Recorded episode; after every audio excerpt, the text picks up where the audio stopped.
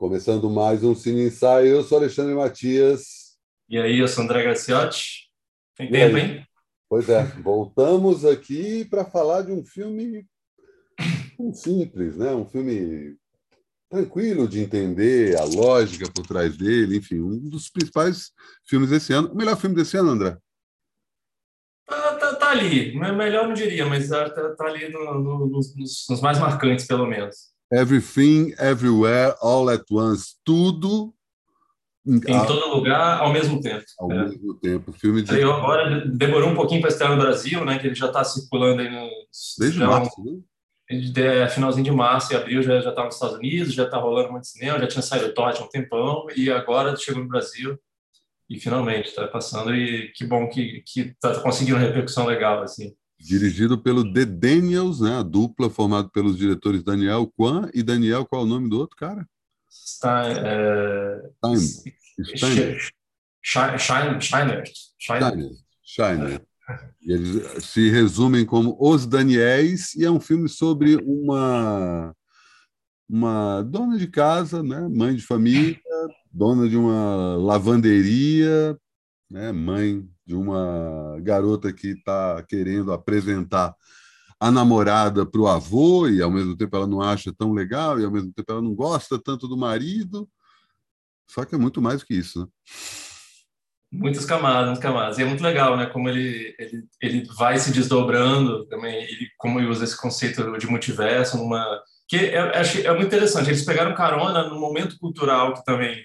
É, eu não sei se esse filme, sei lá, dois anos, cinco anos atrás teria tanta conseguiria tanta aceitação popular né? talvez seria um pouco mais difícil o caminho ia ser, um, ia ser visto como um filme mais independente uhum. mas ele pegou ele pegou um momento cultural que assim né a Marvel trouxe essa coisa multiverso então todos os grandes filmes de blockbuster dos últimos tempos estão tratando desse tema e ele pega esse tema e fala de uma forma bem diferente né de, de do que a gente está tem, tem visto a Marvel fazer Uhum. De, leva mais para ficção científica, mais para o drama, pra, tem de camadas mais é, complexas aí do que só coisa fantasia, né? Não, e sem deixar o lado de fantasia, o lado de filme de ação do lado, né? Na verdade, exato, eu, os dois já, que já trabalham junto há um tempão, já fizeram alguns filmes antes, né? Uma série de curtas, tem um outro filme aí, o André já assistiu, como é que é?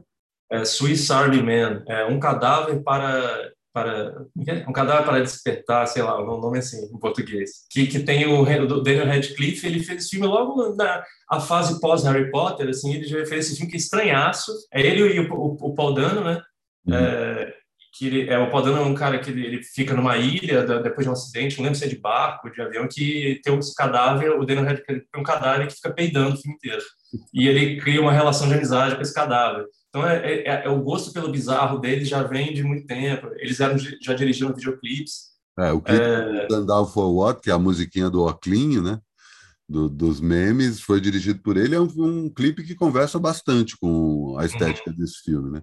E é uma ideia que os dois já vinham concebendo desde 10 anos, 12 anos atrás. A primeira vez que eles falaram no conceito inicial desse filme, que era tinha o protagonista homem, né, que também é outra característica boa do filme, né? Ele muda, ah, o protagonista não é um cara, é uma mina, uma mina, é uma mina novinha, né? Uma mina já de... É uma senhora, né? Isso é muito legal. Pois é, e, e, eles foram. Eu vi uma entrevista que eles iam comentando que, à medida que iam aparecendo novos filmes e livros e, e outras obras que falavam de multiverso, eles iam ficando cada vez. Não!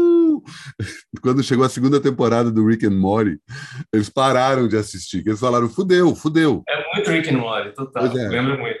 E, e, outra coisa também que ele que o próprio Aranha Verso, né, que a Marvel lançou um pouco antes de jogar o conceito de multiverso no, no já veio antes, né? é, no universo cinematográfico deles é anterior e também foi uma coisa que eles falaram, caralho, e agora a gente tem que fazer nosso filme logo, porque senão já já vai estar todo mundo falando sobre isso, como realmente está acontecendo. E o grande barato é justamente uma abordagem completamente diferente. Tem uma coisa que uma das milhares de referências que são citadas, mas tem uma que pelo menos eu não, eu não vi ninguém sacando, eu não sei se é propriamente uma citação, mas o fato de ele, da, dessa transfusão de, de, de um universo para o outro, parece a viagem no tempo de Lost. Em que sentido? Que a pessoa, que a consciência da pessoa habita um outro corpo. Que é, não é a, a, pessoa que vai, a, é a consciência que vem, saca? Uhum. É um, eu, é... Não, eu, não, lembro da viagem de, de Lost nesse sentido. É isso, né? Na verdade, o cara viaja de uma hora para outra ele começa a lembrar de coisas de outra época. Mas é como se ele estivesse tendo um sonho, como se fosse uma coisa exatamente como acontece nessa viagem uhum. de universos paralelos. Né? E é muito bom, assim, a forma... Primeiro tem essa coisa, não só o fato de, de ser um filme é, protagonizado por duas mulheres, né? não é só uma mulher, né? a personagem da filha dela, no fim das contas, se mostra tão importante quanto ela. E Stephanie Su. Stephanie Su. O que, que ela fez, hein? Sabe que eu não sei? Eu acho que ela fez alguma série. Porque é, eu vi é que ela. muito fez, boa, né? Eu... Ah, ela fez o Shang-Chi, ela tá no Shang-Chi também. Ah, pode crer. Ela tá no Shang-Chi. Amável, né? Mas, e tem mas... um outro filme comédia romântica aí que ela fez.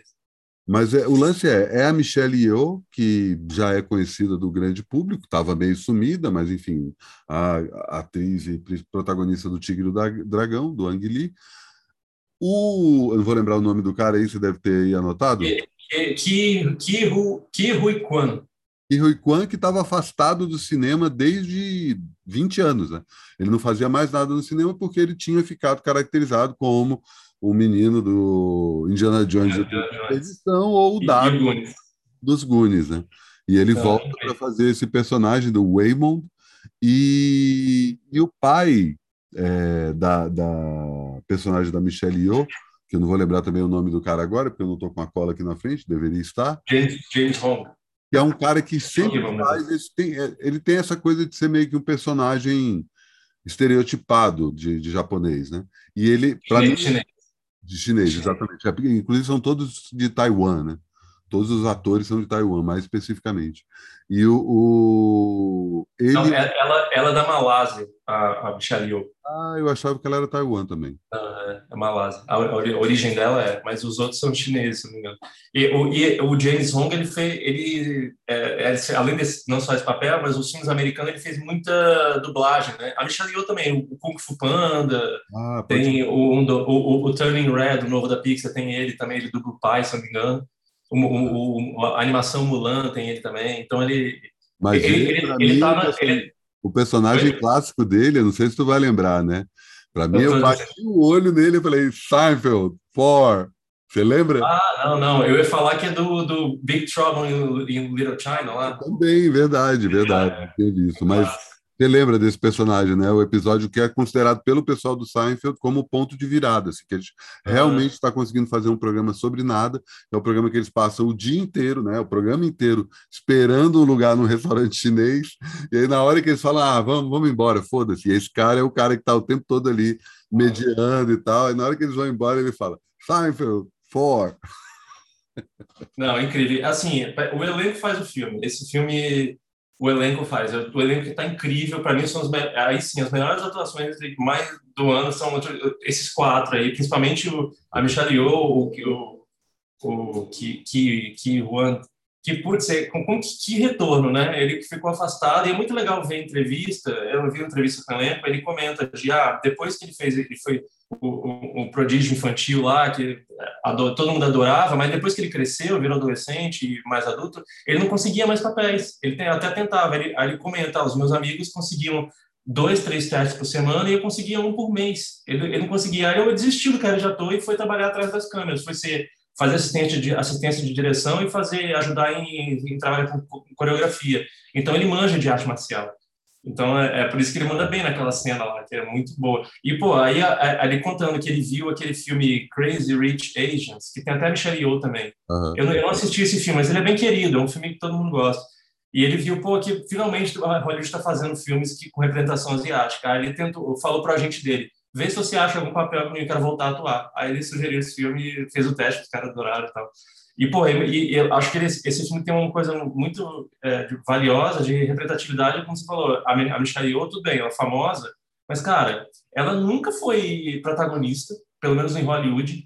É, na, na, época, assim, que ela era mais jovem, ela, ela fez um monte de filme com Jack Chan e tal, ela, cinema, ela cresceu fazendo, cresceu na carreira fazendo cinema em Hong Kong. Quando ela foi para os Estados Unidos, ela fez muita coisa de ou coadjuvante, fazendo aquele estereótipo chinês, ou fazendo dublagem. E o papel que ela ficou famosa foi no, ela foi uma, uma Bond Girl lá no, o, ah, no, no James Bond do, do como é que é o nome? Aquele, o, o mais galhafão de todos. O tá, tá vindo, é o cara do GoldenEye, né? Isso, é. É, o, o, um Novo Dia para Morrer, foi esse filme que ela fez. Então, assim, ela sempre foi relegada a esse de estereótipo, objetificada. Então, é foda, assim. Aí você viu hoje, cara. Todos, né? Se for parar para pensar, todos os atores passaram por esse lugar de ser só um estereótipo, né? Exato. E, e até essas narrativas de elenco chinês, é difícil mostrar um elenco uma família que é de imigrante, então mostra ali uma realidade, e ela já está com 60 anos, e pô, aí você pensa, cara, como que deixaram essa mulher, não chamaram mais ela para ser mais protagonista, enfim, ela é incrível, sabe? Ela manda muito bem. Então é, é, é muito. É, é, me bateu até uma tristeza de ver esses atores que passaram tanto tempo afastados de, de do, do, do, verdadeiro brilhantismo que eles podem alcançar, sabe? Basicamente, é uma questão étnica, né? Só por conta disso, só pelo fato. Exato, exato, é. E, e, acho que o filme trata de uma maneira muito legal. Ele traz não só a homossexualidade da, da menina, a maneira como trata é muito bacana. A, é, ela de ser um, uma senhora, mas ao mesmo tempo ela é meio super-herói também, sabe? Não, não é porque ela, ela já, já é idosa que ela não, não pode bater na galera. Ela, a Michelle mostra que ainda, ainda manda bem coreografia. Como você citou, ela, é ela é do Tigre Dragão, então, né? então o filme todo mundo conhece ela, mas ela fez muito filme de arte marcial, ela anda super bem. Então, é, é a maneira como eles resgatam isso. A Jamie, a Jamie de Lee Curtis, né? Nossa, nesse filme. Tá inacreditável, é cara. Incrível, tá totalmente irreconhecível, transformada, assim, como um vilã, é muito legal, assim, assim. E ela topar isso, porque a Jamie Lee Curtis também já está no status de atriz, né?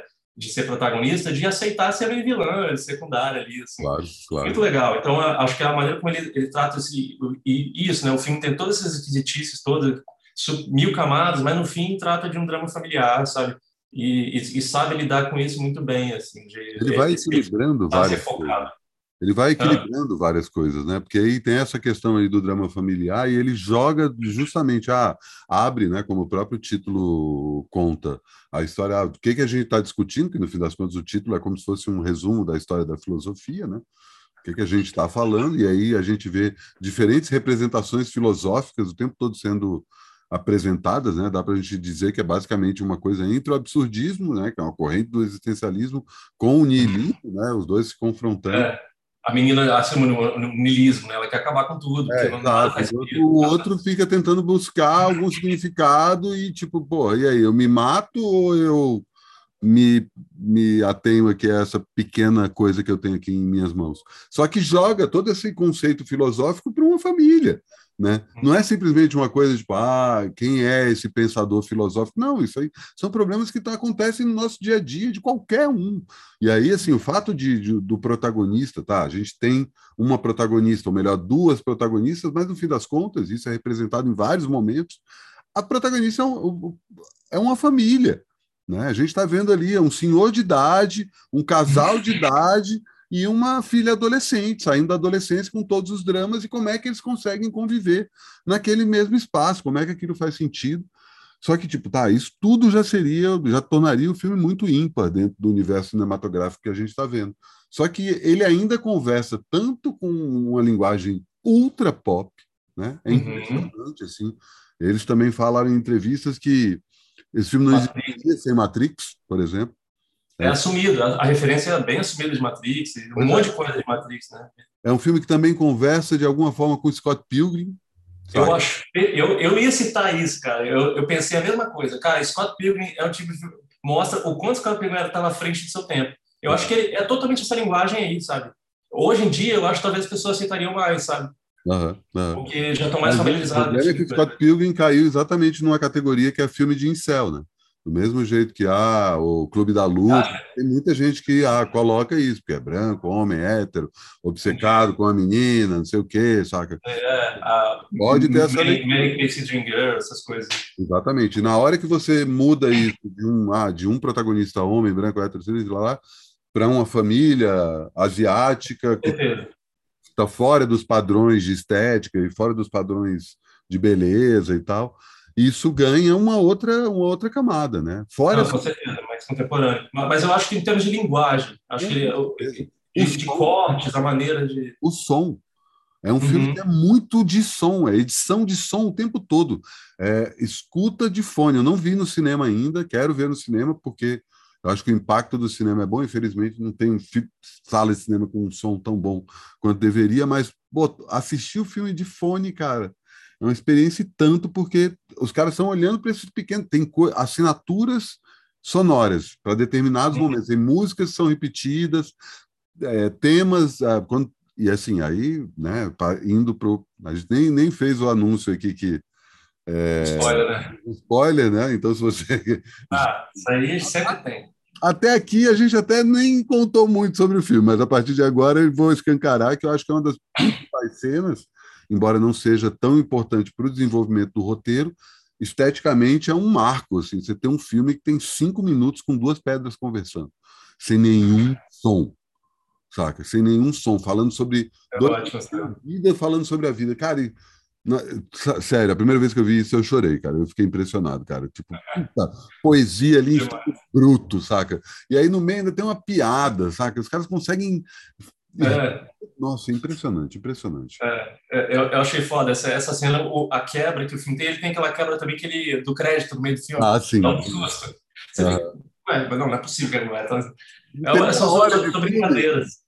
É, são brincadeiras que é muito bem sucedidas assim e, e essa coisa que citam muito bem Matrix porque tá essa mescla de gêneros né justamente tem um drama e de repente tem uma piada no meio tem um absurdo assim, e, e por isso que tem essa coisa do, do Edgar Wright que é da, da brincadeira no, no corte da, de fazer piada com a transição de uma cena para outra de fazer piada com com a maneira que os atores entram em cena sabe de é, como usar o quadro é um filme muito muito meticuloso isso é muito legal assim é muito bem pensado. Você pode separar cada sequência do filme e observar como detalhezinho é tudo muito pensado. Eu acho que só isso já, já diferencia ele num cenário de filmes pop, que hoje em dia tudo é meio, tudo soa meio parecido, a gente fica vendo esses filmes, né? Tudo uhum. assim, gráfico. Aí, quando surge o filme, nossa, é, acho faz diferença, sabe? É aí que está a diferença. Eu acho que tem uma, uma coisa muito bem, bem, bem pensada em como ele, ele brinca com as emoções é diferente do humor de que entra do nada e é deslocado. Não, o filme é bem humorado o tempo inteiro, ao mesmo tempo ele é emocionante também.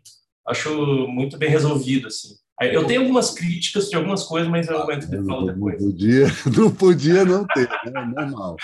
Não, mas diga, o que você falar? Eu acho que tem uma coisa de, de, de ser um filme que parece que é caro. Né? Você olha assim o todo do filme, ele dá a impressão de ser caro, mas é um filme produzido uhum. por poucas pessoas, acho que cinco pessoas editando. É, um... é, é desafeito, é, é, cinco pessoas e, e 20 milhões, 20, 25 milhões custou. Exato. Não é nada, não é, é um nada. Filme, assim, no fim das contas, o que tem de caro mesmo são as, as, as, cenas de luta, né? Que você tem toda uma coreografia, tanto de câmera com, com, as próprias lutas, e a caracterização, né? A coisa da, da direção de arte de cada lugar. Então, se você consegue criar um universo que é exatamente o que eles fazem, então tá, esse é o universo em que ela é uma chefe, a gente vai homenagear a Ratatouille. Esse é o universo em que ela é uma atriz é bem conhecida, a gente vai homenagear o Wong Kar-wai. Esse universo com as, as pessoas com mão de salsicha, a gente vai homenagear o Kubrick. Sabe? Michel Gondry. Mão de salsicha é Michel Gondry, eu acho.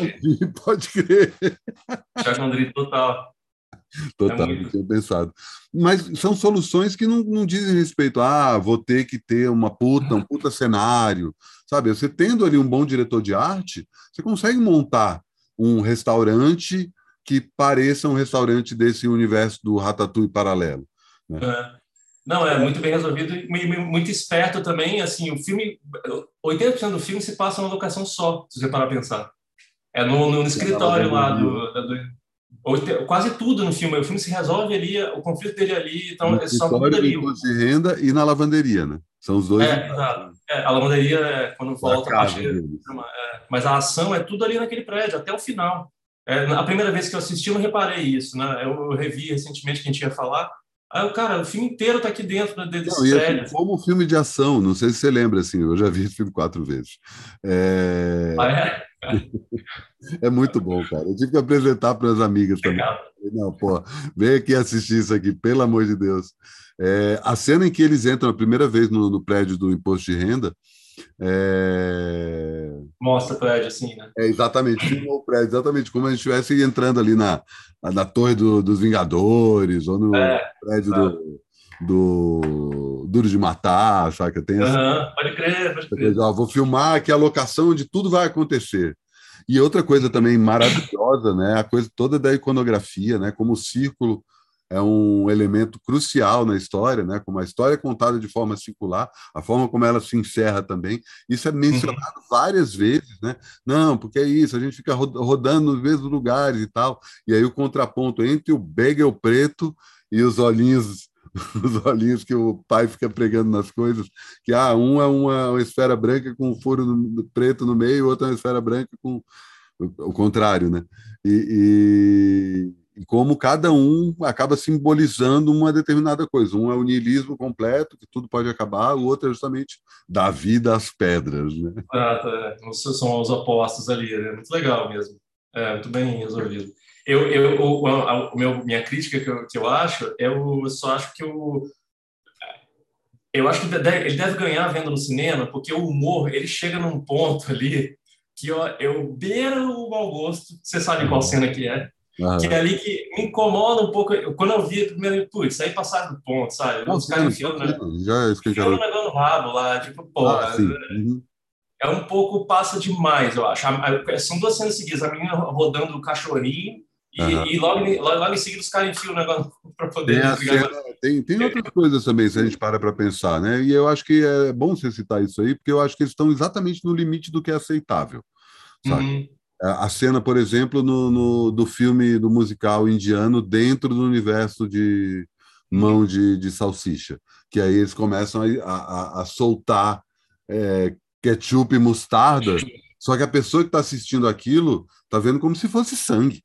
Ela começa a passar mal. É verdade, é verdade. A gente está vendo uma coisa quase erótica, mas não, é como se estivesse saindo, é.